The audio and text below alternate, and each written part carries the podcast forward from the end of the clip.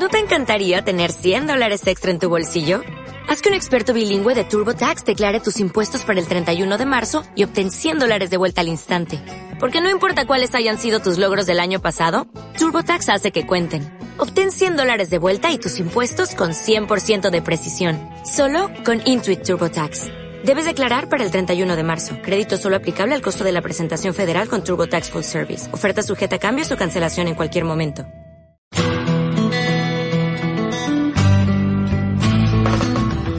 Atrévete a salir de lo habitual. Encara tus miedos. Rompe tus paradigmas. Cumple tus sueños y deja un legado en este mundo. Bienvenido a tu espacio Líderes por Naturaleza. Bueno, en mi caso particular te voy a comentar cuáles son los antecedentes de emprendimiento.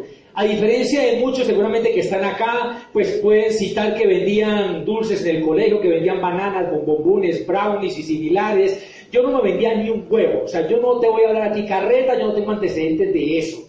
El antecedente más antiguo, porque si yo nací en el siglo pasado, pues, el antecedente más antiguo que yo recuerdo cuando era niño, unos 8 o 10 años, era organizar los torneos de futbolito de la cuadra yo los organizaba, yo planillaba, armaba los grupos y cuando perdía me llevaba el balón. es como el emprendimiento que yo recuerdo inicial, armar los torneos de futbolito de la cuadra. Más adelante, yo entro a la Universidad del Cauca, yo vengo de Popayán, soy de Popayán y llevo acá en Bogotá ya varios años y en la Universidad del Cauca estudié licenciatura en Educación, especialidad Biología. Y recuerdo que al comienzo era muy académico, es decir, era un estudiante del montón.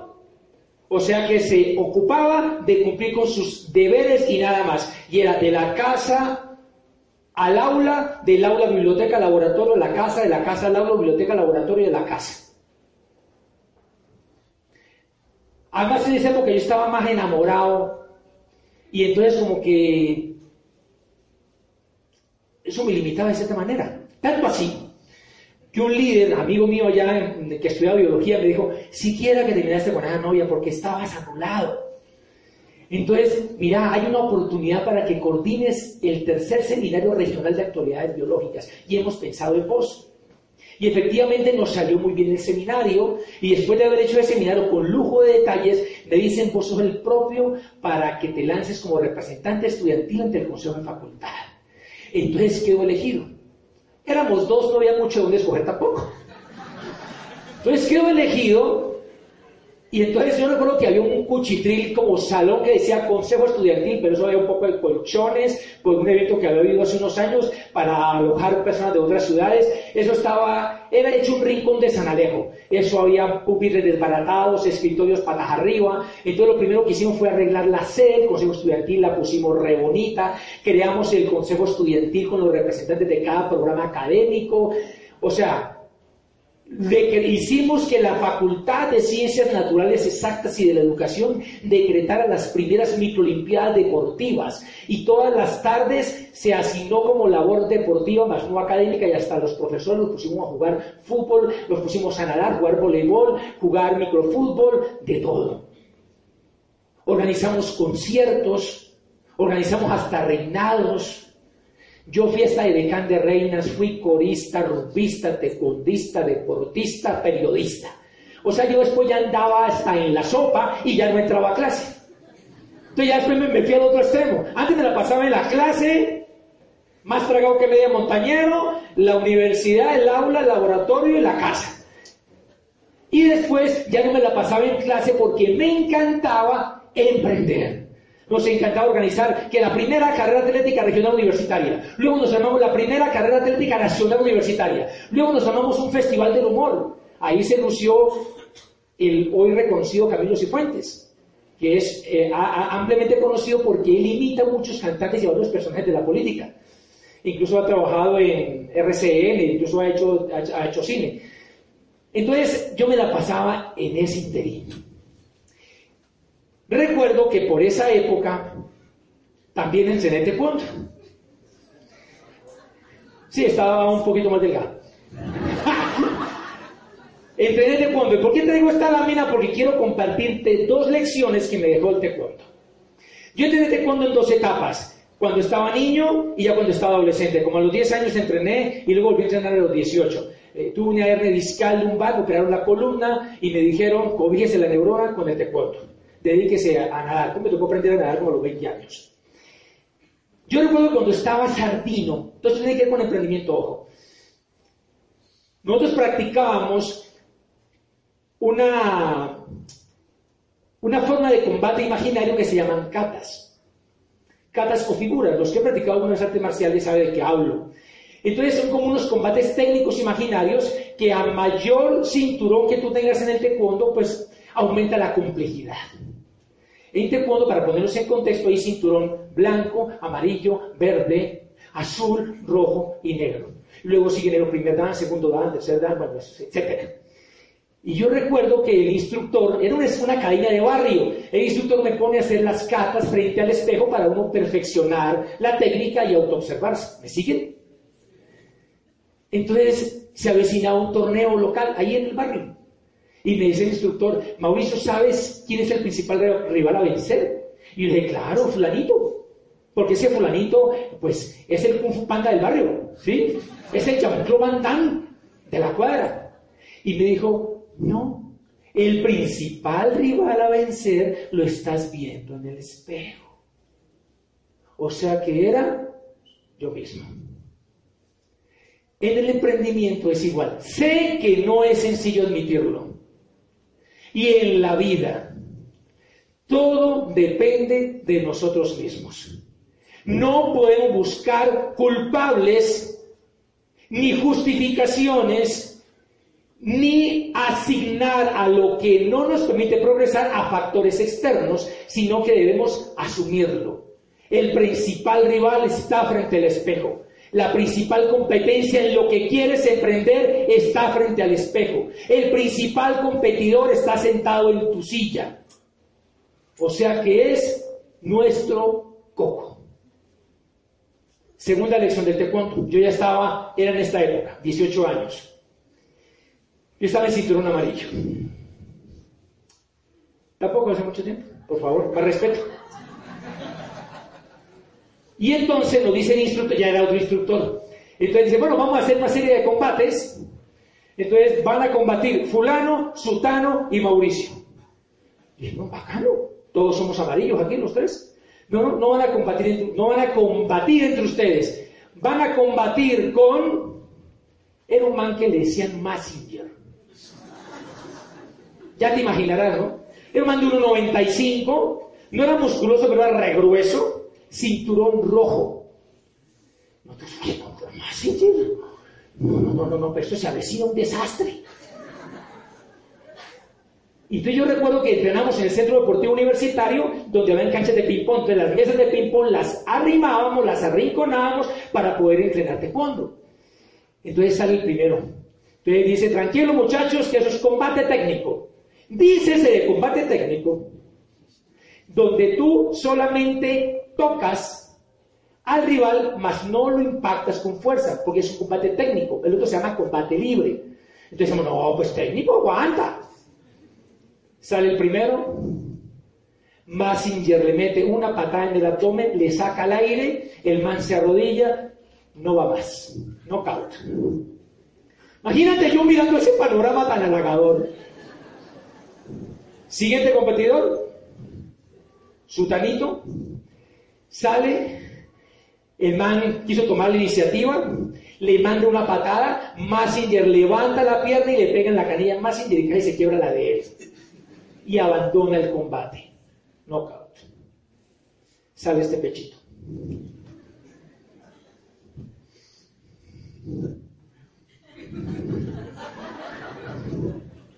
Me aviento una patada que me manda debajo de la mesa de ping-pong. Yo salgo de allá gateando, salgo de allá gateando. Luego me pone una patada que le llaman patada hacha en el pecho, me manda contra la pared y me voy deslizando paulatinamente hacia el piso.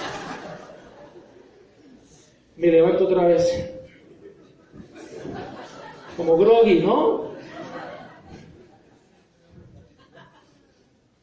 Y el man me haces otra patada que, aquí en el abdomen que me hace doblar la rodilla al piso.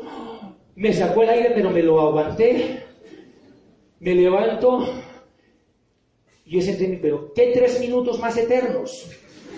Porque el combate era un solo asalto de tres minutos. O sea que eso el tiempo es relativo. Yo me acuerdo que ustedes han escuchado hablar de Albert Einstein con la teoría de la relatividad, ¿verdad? Y yo me acuerdo que Albert Einstein, eh, eh, en, el programa Genius, en la serie Genius, él explicaba a un colega, explicaba a un colega que el colega le preguntaba, dame una forma sencilla de explicar la relatividad. Entonces él decía, te voy a explicar de una manera muy sencilla la relatividad. Todo en la vida es relativo, todo en la vida es relativo. Por ejemplo, el tiempo.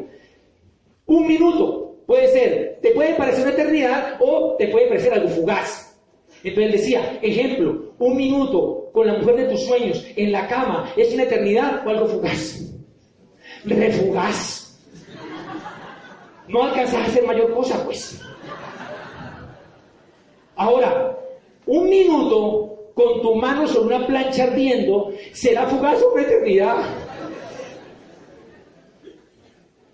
Bien, esos tres minutos si tú te, si te dicen, espérame tres minutos, yo te llego a la cita, tú dices, aguanta, breve, hágale, ¿sí o no? Pero tres minutos combatiendo con más silla, te quiero ver. Entonces yo me reintegro y al momentico pica. Entonces me dice el entrenador, Mauricio, te felicito. Y dije, ¿te felicito después de semejante revolcada? Te felicito porque los demás sufrieron knockout y tú tuviste tres knockdown. Knockdown es cuando te derriban, pero te vuelves a levantar.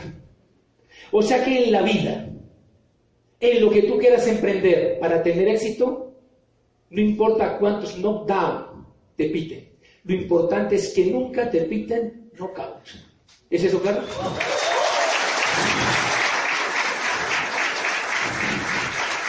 Gracias.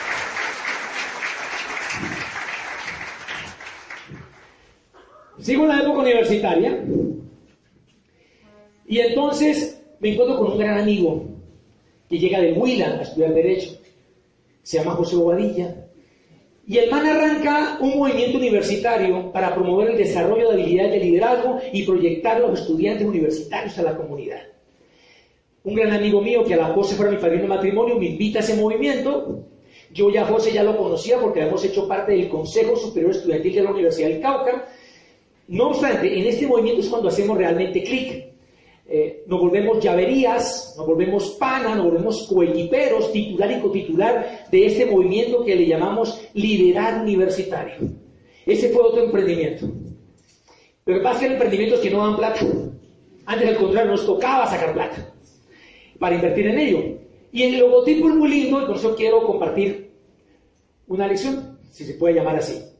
Bueno, la U de universidad y aquí vemos un ser humano emergiendo color fuego. ¿De dónde sale ese color fuego? Yo recuerdo que José la otra vez trajo una lectura de un experto en administración y liderazgo llamado John Adair, quien afirmaba los siguientes dos puntos aparte comillas. Y decía que el líder se caracteriza por tener un alto grado de motivación interna. Por eso la motivación externa sirve de poco y nada, porque tú puedes salir entusiasmado y a los tres días o al otro día hay un obstáculo y hasta ahí te llega el entusiasmo y te llega la motivación. Entonces, él habla de una motivación interna. Y él decía que la persona que tiene un alto grado de motivación interna es como si llevara fuego en el corazón. Entonces, José decía que el últimas, el objeto de este movimiento era encender el fuego en los corazones de las personas. No cristalizamos como una organización, no la consolidamos como una fundación y nada por el estilo. Sin embargo, aprendimos mucho que a la postre nos iría a servir para futuros emprendimientos y para la vida misma. Por esa época universitaria y habiendo agarrado ese ímpetu, esa visión y esa osadía de emprender algo, dije, bueno, yo tengo algún talento para escribir. Y yo recuerdo que mi mamá me decía, es que usted tiene la vena Valencia, tiene que escribir bien. Y mi mamá le dale con la vena Valencia, y a mi hijo Da Vinci también le dice, usted también tiene que tener la vena Valencia. Porque Guillermo León Valencia, presidente de la República, hijo del maestro Guillermo Valencia, pues es, ese es tío abuelo de mi padre. Entonces mi mamá insistía en que yo también tenía que darle a Valencia. Bueno, pero... Y yo recuerdo que a mis amigos me encargaban que yo les escribiera las cartas para las novias. Entonces me decía un amigo mío, Mauricio, mira, es que estoy pasando cierta situación con mi novia. Bueno, pero ponme más en contexto, porque yo iba a escribir por él, solo que él firmaba. No, mira, la situación es esa. Ah, ok, entonces ya me ubico. Entonces yo le escribía la carta y se la firmaba. Y la pelada, la pelada o la sardina le aceptaba el pecadito. O sea que las cartas sean efectivas, ¿verdad? Entonces dije, no, yo me voy a atrever a escribir. Entonces, se me ocurre que yo pueda escribir un libro que le llamamos a la postre Manual para la Formación de Investigadores. Y mira la actitud, es muy importante una actitud positiva, una actitud proactiva y creer en ti mismo en lo que decidas emprender. En esa época yo dije, bueno, si a Gabriel García Márquez, premio Nobel de Literatura, después, tiempo después, le aprobó el Ministerio de Educación Nacional y le publicó un libro titulado Un manual para ser niño, realmente no es un libro, es una cartilla, yo dije entre mí, pues a mí, Mauricio Castillo, que no me conoce, y no mi madre y mi padre, ¿por qué no me van a aprobar un manual para la formación de investigadores? Y yo iba a Popayán, ni siquiera yo en Bogotá, donde había una mayor plataforma y mayores contactos. Pero eso yo lo decía con certeza, yo no lo decía de chance, yo me lo creía. Es decir, era un pensamiento de niño. Es otro tipo. Si queremos emprender, no podemos pensar con la esterilidad que normalmente tiene la mente de un adulto. Normalmente uno como adulto tiene cierta eh, escepticismo, incredulidad, porque ya uno está muy contaminado, las neuronas ya están carcomidas por tanta noticia negativa y tanta asociación incorrecta que tenemos o que solemos tener. Entonces, la mente de niña, de niño, es, digamos que es un poco más transparente, está más dispuesta, es, está más convencida de hacer posible lo imposible. Entonces dije, ¿cómo no me lo van a publicar? Entonces yo vine con la determinación de que efectivamente ese libro se publicara. Finalmente, después de varios ires y venires, porque hay que tocar varias puertas, tú no te puedes conformar con tocar una puerta, ni dos, ni tres, ni veinte, ni cincuenta y seis, ni ciento tres, las que sean necesarias. Si tú estás determinado a hacer un sueño realidad, no vas a tocar cinco puertas ni ocho ni hasta, que te canses. Porque el empresario no siembra hasta que se canse, siembra hasta que coseche. ¡Punto! Me sacan la piedra por ratos. Y entonces, toqué varias puertas en Bogotá. Me vine de Popayán a Bogotá pagando tiquetes. Bueno, no tanto hotel porque tampoco estaba noviado con Pancha. Y entonces se publica finalmente por la editorial Magisterio. Y va esta anécdota que te quiero compartir.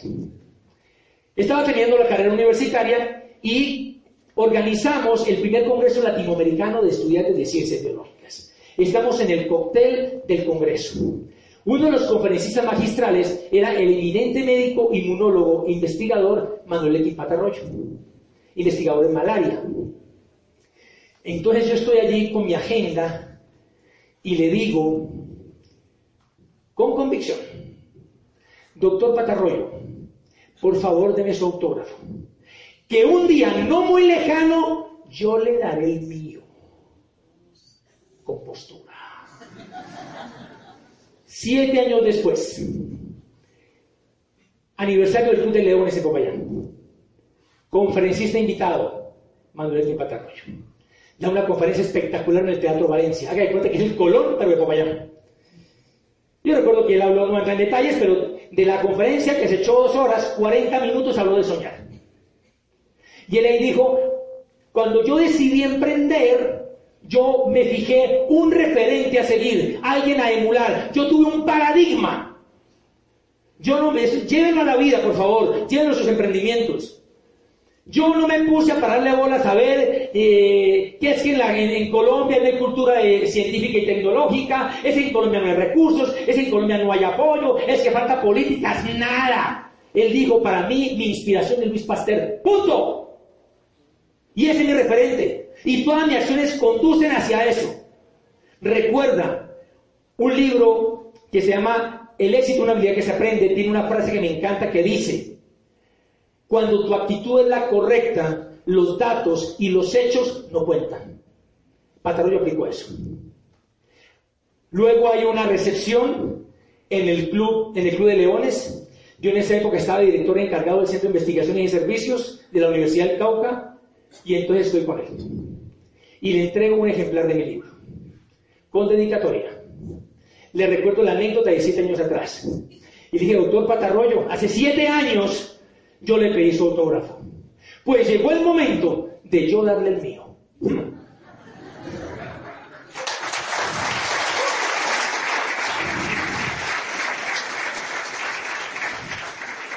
Antes de continuar, vamos a ver un corto video, por favor. Rueda video.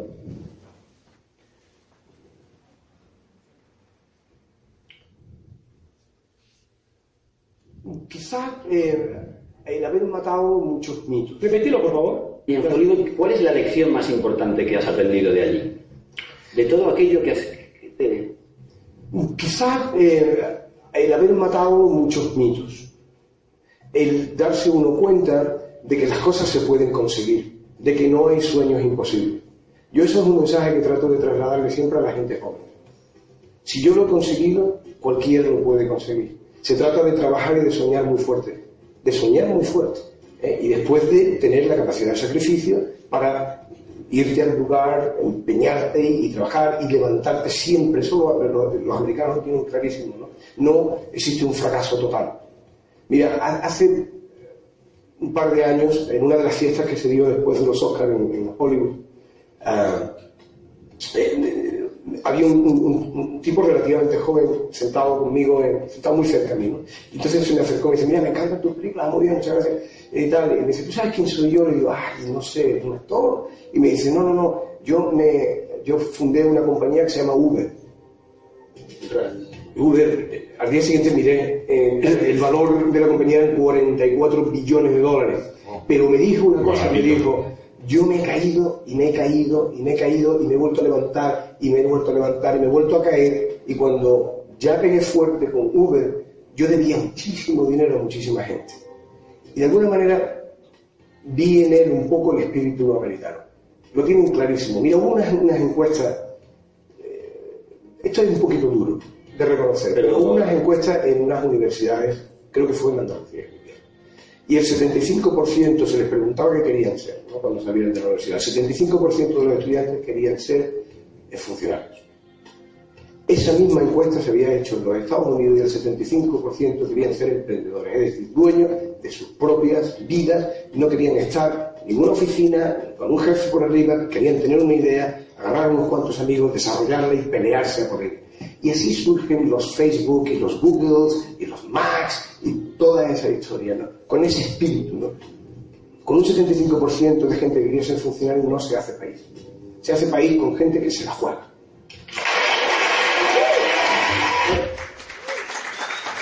Se hace país con gente que se la juega. Que se la juega por un sueño, que apuesta ganador, que apuesta por sí mismo, que cree en sus sueños. Y no importa las veces que se caigan, como te diste cuenta, con el ejemplo de Uber, que uno ve un tipo multitrillonario y cree que tuvo un chispazo, que tuvo suerte, que nació en cuna de oro. Alguien que se cayó muchas veces. Lo que pasa es que tras bambalinas eso no lo conocemos, sino que vemos ya el éxito. Bien, te voy a compartir en esta recta final de la, de la intervención, de nuestra presentación, dos emprendimientos actuales y eh, uno de ellos lo desarrollamos en pareja con mi esposa. El primer emprendimiento ¿Cuál es la lección? le hemos denominado líderes por naturaleza. ¿Cómo surge ese emprendimiento? Queriendo escribir mi tercer libro, yo estoy en uno de mis tantos vuelos de Bogotá a Popayán, estoy leyendo un libro fascinante de Robert Kiyosaki que se llama La conspiración de los ricos. Y en ese libro él afirma que escribió el libro totalmente en línea. Entonces eso me dio una idea, yo dije, "Uy, qué bacano escribir un libro en línea, pero totalmente en línea me parece como muy aventado. Entonces me reuní con un equipo, con un grupo, que ahora les comento, y votamos muchas ideas. En conclusión dijimos, vamos a crear un grupo de Facebook ligado a mi perfil. Y entonces creamos un grupo de Facebook y la idea era, eh, que publicábamos avances de los capítulos que iba a tener el libro y los internautas, potenciales lectores, iban a hacer sus aportes.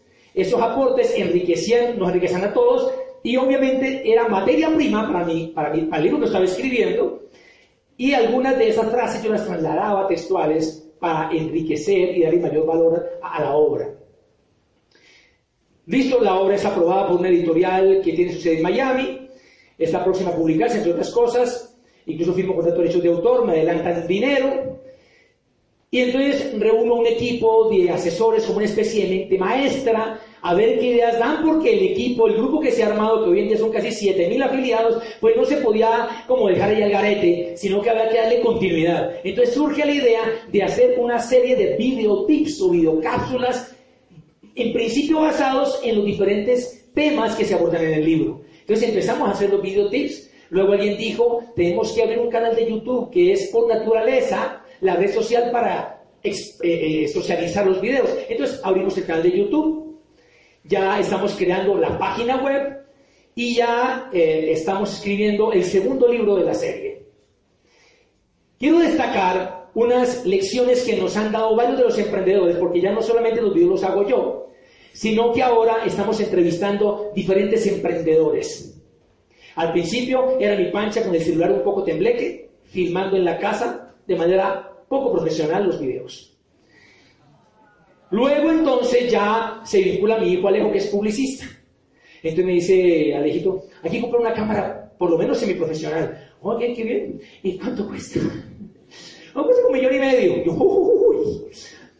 ¿Y qué más se requiere? Que comprar juegos de luces. Ah, y hay que registrar la marca ante la Superintendencia de Comercio, registrar el logotipo. ¿Y cuánto cuesta eso? Eso cuesta casi un millón. Uy, interesante. La persona que no cree en su emprendimiento Dice, yo no invierto hasta que no gane. Imagínate esa lógica tan absurda. Imagínate Arturo Calle, yo no invierto un centavo hasta que no gane. Imagínate por lo Santo Domingo, no invierto hasta que no tenga producción. Por Dios, tienes que invertir para que haya producción. En cualquier emprendimiento de la vida.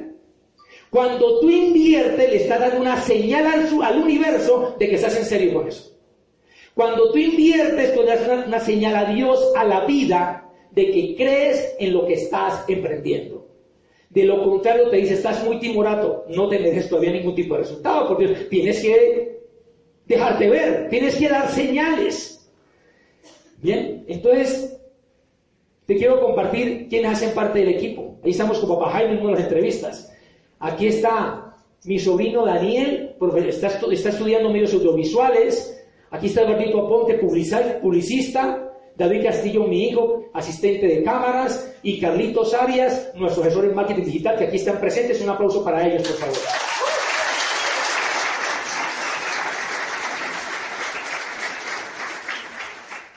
Y el talento detrás de cámaras, mi hijo Alejito Ortiz Mosquera. Brillante, un genio, un genio. Mira, hace poco sacamos la entrevista con Arturo Calle. Me dijo, papá, eso es un rompecabezas, yo no me le mido a eso. Porque chamboneamos mucho con esa toromboleamos mucho. Después de rogarle, y después de 15 horas de esta cirugía de edición, claro, con algunas fallas y tal, pero lo sacó adelante. Es un genio. Entonces, Alejito Ortiz, Alejito Ortiz es el artista detrás de cámaras. Es una nómina de voluntarios. Pero así arrancan todos los emprendimientos, ¿verdad? Claro, hay algunos egresos. Toca por ahorita recursos propios, ¿verdad? Ah, bueno, pero mira esto, por ejemplo, de lo que me adelantaron de derechos de autor, que fue un dinero pues bacano, 100% lo estamos reinvirtiendo en este emprendimiento. No me he comido un chorizo una rellena con eso, pues.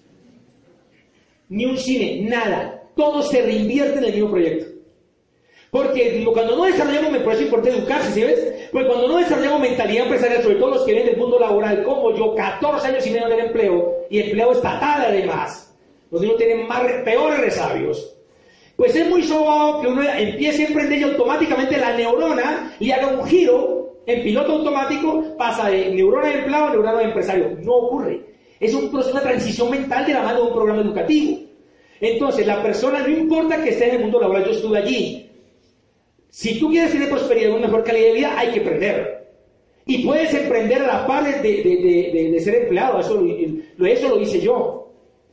Lo que sí es muy complicado, que sí es muy de para arriba, pues, es pretender ser empleado, seguir con mentalidad de empleado y pretender convertirse en empresario. Eso ahí sí no aplica, pues. Realmente ahí sí no funciona. Por eso es fundamental entonces cambiar esa mentalidad. Y uno de los temas mentales que hay que hacer es que en el empleo yo trabajo y me pagan. Acá yo invierto y por ahora siembro acción y no tengo resultado. Y pongo acción, invierto esfuerzo, invierto tiempo, invierto dinero Y todavía no han resultados ni siquiera proporcionales. Eso es un empresario. Mira el que creó eh, Uber, que dice ahí Antonio Banderas, que debía un cojonón de plata cuando creó Uber, pero la pegó. Porque el man tuvo muchos knockdowns, pero nunca un knockout. Bien. Entrevistamos, voy a convertir rápidamente una lección de emprendimiento. Entrevistamos a Jorge Reynolds, el inventor del marcapaso. Yo le digo, ingeniero Reynolds, que quiero que más bien enseñen los que tienen mucho más recorrido que nosotros, mucho más resultado, somos bebés al lado de ellos. Ingeniero Reynolds, una clave de su emprendimiento, una clave de su innovación. Y entonces él me dice, inmunidad ante la adversidad. Para tener inmunidad ante la adversidad es fundamental desarrollar, entre otras cosas, inteligencia emocional. Resiliencia, la capacidad de rebotar siempre una vez más. No importa cuántas veces uno se caiga. Yo recuerdo que cuando empecé el emprendimiento, que les voy a contar al final, lo hacía a la par del empleo. Yo me puse una especie de caparazón de tortuga prehistórica para que todo negativo, rechazo, cuestionamiento, burla o similares me rebotara o me resbalara. Te tienes que poner una caparazón de esas. estoy hablando en sentido metafórico, ¿no?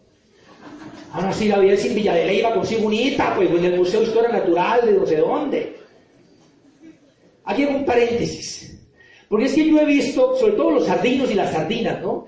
Que emplean hoy la palabra literal para todo. ya la están desgastando. En esos días estaba, eh, un día cualquiera, realmente versión tipo 8 de la mañana, en el parque que llega al lado de mi casa, estaba haciendo yo ahí mis respectivas lagartijas. Y vi un par de sardinas, como unos 15 muchachas, pues, como unos 15 años. Ah, otra cosa, ¿no? Yo he visto que, sobre todo las, mujeres jóvenes, que, me perdón la expresión, por favor, entre ellas se dice marita. Eso para mí es novedoso. Se escucha raro y es reboleta. Para mí eso es reboleta. Eso es de quinta. Pero se dicen marica entre ellas. En fin, ese no es el, ese Entonces, yo estaba haciendo mis, ejercicios y escucho una de ellas que le dice, perdón otra vez la expresión, hola marica, si vos vieras que en la rumba del viernes, ahí llegó fulanito, ay, yo me derretí, literal. ¿Qué se derritió literal? También a qué lo que habla. Entonces yo seguía escuchando. No es que sea chismoso, pues que está, hablaba muy fuerte. Hablaba muy fuerte y yo paraba hola, paraba oreja y tal. Entonces pues yo pasé las lagartijas a las cuclillas. Pero de ser cuclillas no me cobijaba el oído. Entonces en las pegadas, no, manito, hicieras otra cosa. Ay, después charlamos tan rico.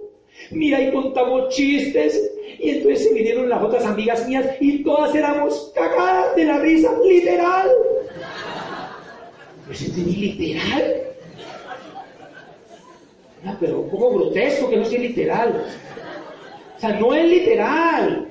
Dícese de literal cuando en la vida real ocurren las cosas tal cual como las estás contando. Eso sí es literal yo te puedo decir a ti que es que yo me puse una caparazón de tortuga prehistórica literal.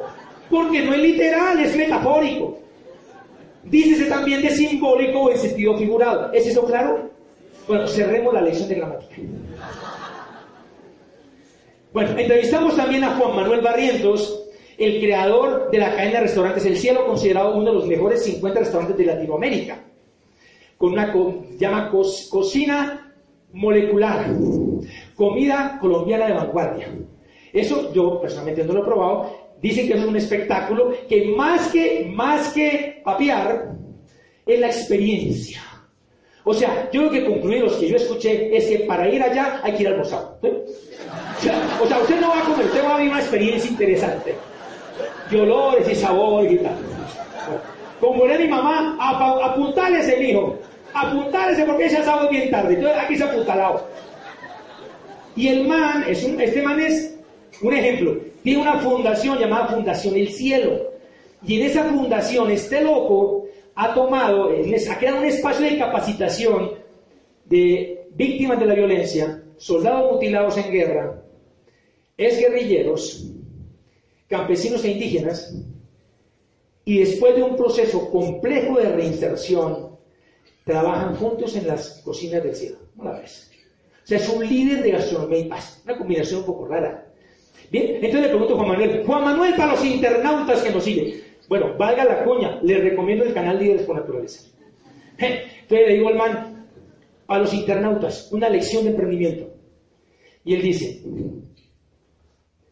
soñar te puede tomar un minuto, realizar te puede tomar toda una vida.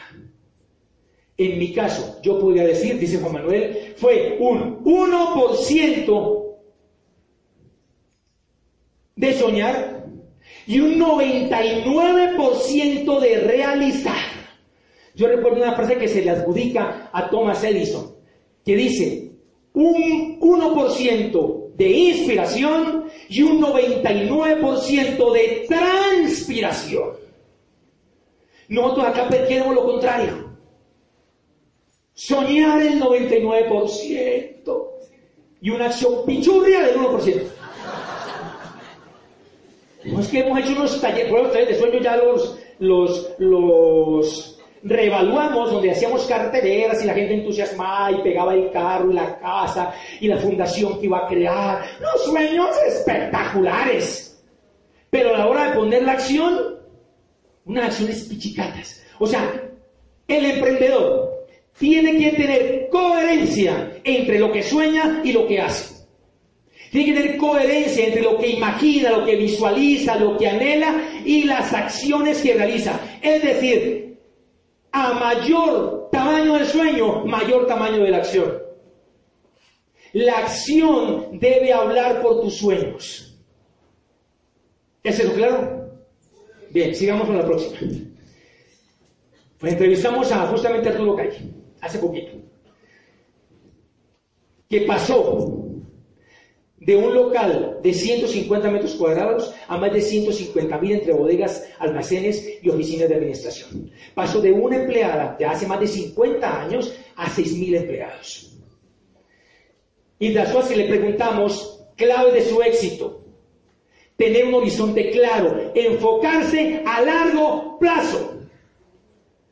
El problema de nosotros, la cultura latina, es que queremos resultados ya. O sea, soñar en grande, entre comillas, Poner acción pichurria y resultados inmediatos y abundantes. No, pues, no pida más a la vida, no más el cuerpo. Entonces, él hablaba de una cultura de soñar a largo plazo, de sembrar, y no importa la adversidad, de tener claro, no importa, dice ahí, no importa que pasen 10 años, 20, 30, pero al sueño hay que darle continuidad, porque normalmente cuando queremos emprender queremos resultados al mes, a los seis meses o al año. Resultados que en la actividad que venimos haciendo, sea como empleado, como independiente, sin cualquier profesión u ocupación, llevamos 10, 20, 37 años y no tenemos resultados altamente significativos. Eh, queremos emprender y queremos que el emprendimiento nos dé en un mes o en seis meses o en un año lo que no hemos conseguido en 17 en otra órbita. ¿Sí? coherente. Eso no es sentido común. Infortunadamente, hoy en día no es tan común. Ok. Entrevistamos a este personaje. Santiago Cañón. Los resultados indican que es uno de los mejores 10 violonchelistas del mundo menor de 30 años, colombiano. Bogotano, hijo de payanesa, ¿no? De Popayán, tiene que venir, carajo. Y entonces, Santiago Cañón es el único latinoamericano que ha podido estar en un concurso llamado el Queen Elizabeth, que es de Bélgica. El Queen Elizabeth de Bélgica y el, el concurso Tchaikovsky en Rusia son los concursos más prestigiosos del mundo. Es decir, es el mundial de la música clásica. Tercer puesto en el Queen Elizabeth y ha ganado primeros premios de otros concursos bastante prestigiosos. Le pregunto a Santiago, Santiago, ¿Tú cuántas horas ensayas? De 5 a 6 horas diarias. Muy interesante. ¿Y cuánto es el máximo tiempo que tú has dejado de ensayar? O sea, el máximo periodo de tiempo donde no has tocado un instrumento. Lo máximo, si acaso, dos semanas. Eso es una lección de consistencia. Entonces pretendemos, con los emprendimientos que queramos desarrollar, hacer, no hacer. Estoy despechado, no hago. Estoy animado, entonces hago. Estoy deprimido, entonces me detengo. Estoy alentado y entusiasmado, entonces sigo. No se me dan las cosas, me detengo. Ay, se me dieron, qué bacano, entonces sigo. Inconsistencia. Este músico brillante de talla mundial nos da un ejemplo de consistencia, de hacer lo que haya que hacer de manera continua, de manera regular, de manera permanente. No basta la perseverancia si no le sumas consistencia. Él puede ser perseverante con el violonchero y llevar 30 años, pero nunca se gana ni el festival de la papa y la arepa, nunca. Porque no es suficiente con perseverar si no le sumas consistencia. Y yo le digo, mira, Santiago, cuando uno es una persona genio como vos, porque Santiago a los seis años de edad dio su primer concierto como solista con la Orquesta Filarmónica de Bogotá. Dije, pues vos sos un genio. Entonces, cuando uno ve un genio, alguien que realmente tiene ese talento innato, esos dotes, ¿verdad? Pues uno diría, pues hermano, sea, yo diría que 95% genialidad y talento y 5% de esfuerzo. Yo le pregunté, yo sé que es muy fregado, pues, matemáticamente hablando, cuánto porcentaje de talento y cuánto porcentaje de esfuerzo, disciplina y consistencia. Él me dijo, pues mira, por decir algo, tal vez podría ser un 30% de talento y un 70% de disciplina y esfuerzo. Y estamos hablando de un genio. O sea que en nuestro caso, que no somos genios, lo que dice Juan Manuel, ¿sí ves? 1 más 99%. Muy bien. Y otro emprendimiento que realizamos, te lo voy a contar de manera muy corta, eso lo hacemos en pareja con mi pancha, es un emprendimiento en el ámbito del capitalismo solidario. Y para poder explicar este tema del capitalismo solidario, voy a hacer una analogía muy breve para poderme explicar mejor con lo que es la economía colaborativa. La economía colaborativa, donde, donde Uber y Airbnb tal vez son los ejemplos bandera, es un sistema económico mediante el cual se comparten bienes y servicios utilizando plataformas digitales.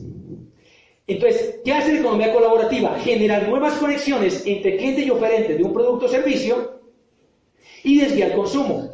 Desviar consumo que ya no se van para cadenas de hoteles ni se van para taxis. ¿Me explico? Ok. ¿Qué es capitalismo solidario? Sistema económico mediante el cual las personas prosperan en la medida en que ayuden a otros a que también lo hagan espectacular. Contrario al capitalismo solidario, salvaje. Porque mucha gente piensa que son palabras contrarias.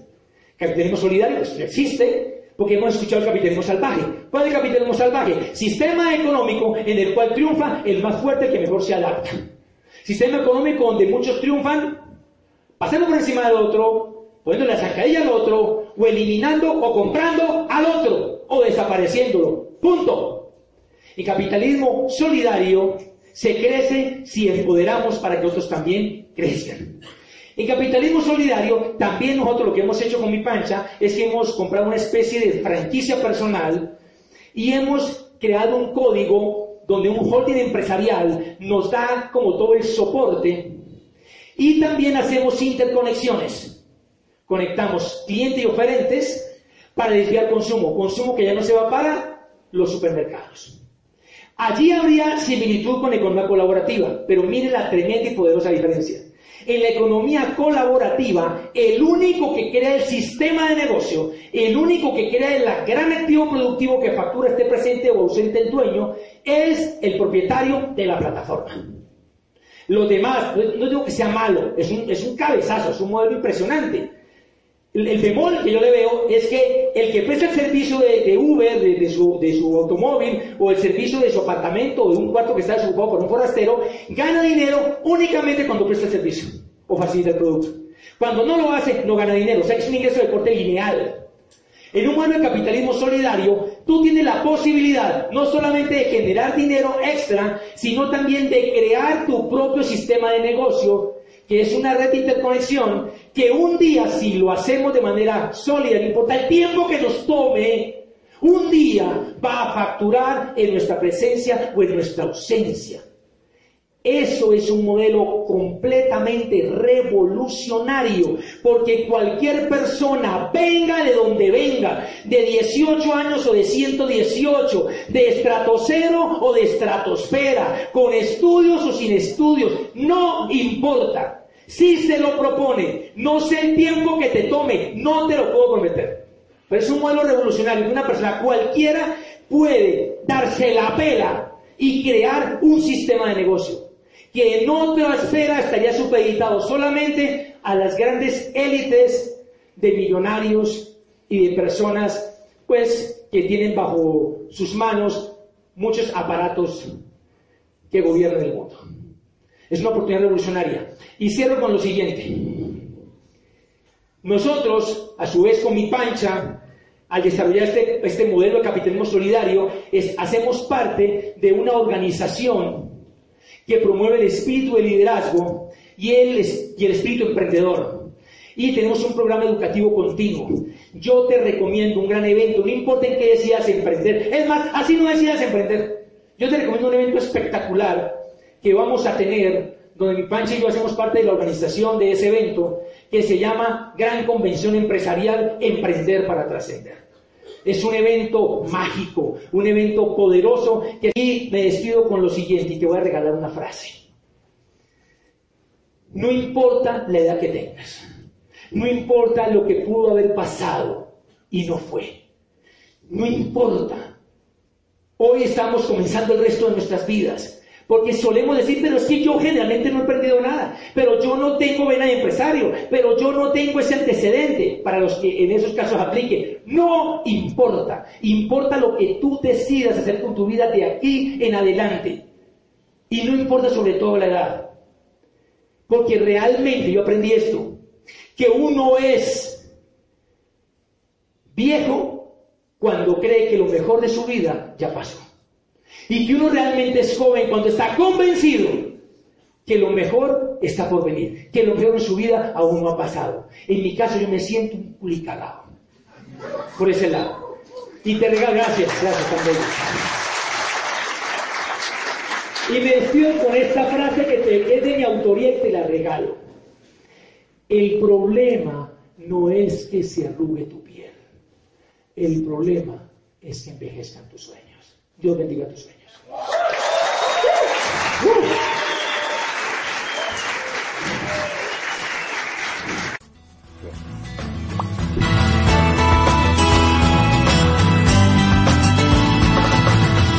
Deseamos de corazón que el tiempo que acabas de invertir contribuya a desarrollar el líder que por naturaleza está dentro de ti.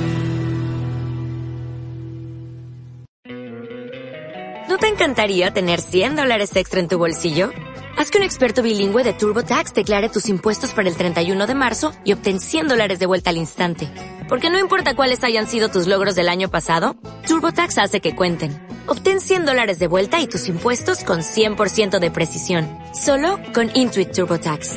Debes declarar para el 31 de marzo. Crédito solo aplicable al costo de la presentación federal con TurboTax Full Service. Oferta sujeta a cambios o cancelación en cualquier momento.